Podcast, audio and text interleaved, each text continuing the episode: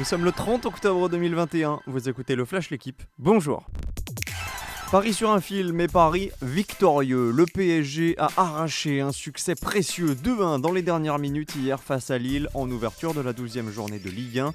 D'abord apathique, mené 1-0 sur un but de David, les Parisiens ont réagi sur le tard grâce à Marquinhos puis Di Maria pour le but vainqueur. Messi lui attendra pour sa première réalisation en Ligue 1.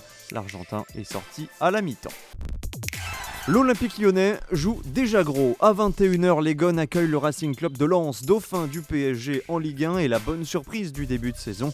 Pour l'OL, la situation est différente. Les hommes de Peter Bosch enchaînent les bons résultats en Ligue Europa, mais sont à la peine en championnat, seulement 9e.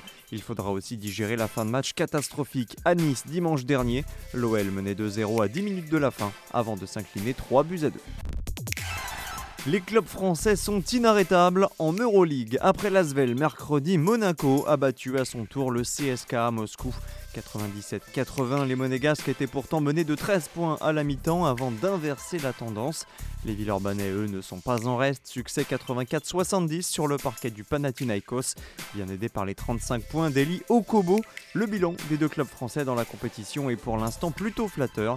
9 victoires pour seulement 5 défaites. L'Espagne voit déjà en lui un futur Rafael Nadal. Carlos Alcaraz, 18 ans, n'en finit plus d'impressionner.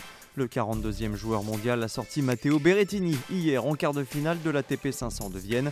Lui qui s'était déjà offert le scalp de Daniel Evans et d'Andy Murray. Prochain adversaire, la tête de série numéro 2, Alexander Zverev. Vainqueur à Oumag en juillet face à Richard Gasquet. Alcaraz court après un deuxième titre en carrière. Merci d'avoir écouté le Flash l'équipe. Bonne journée.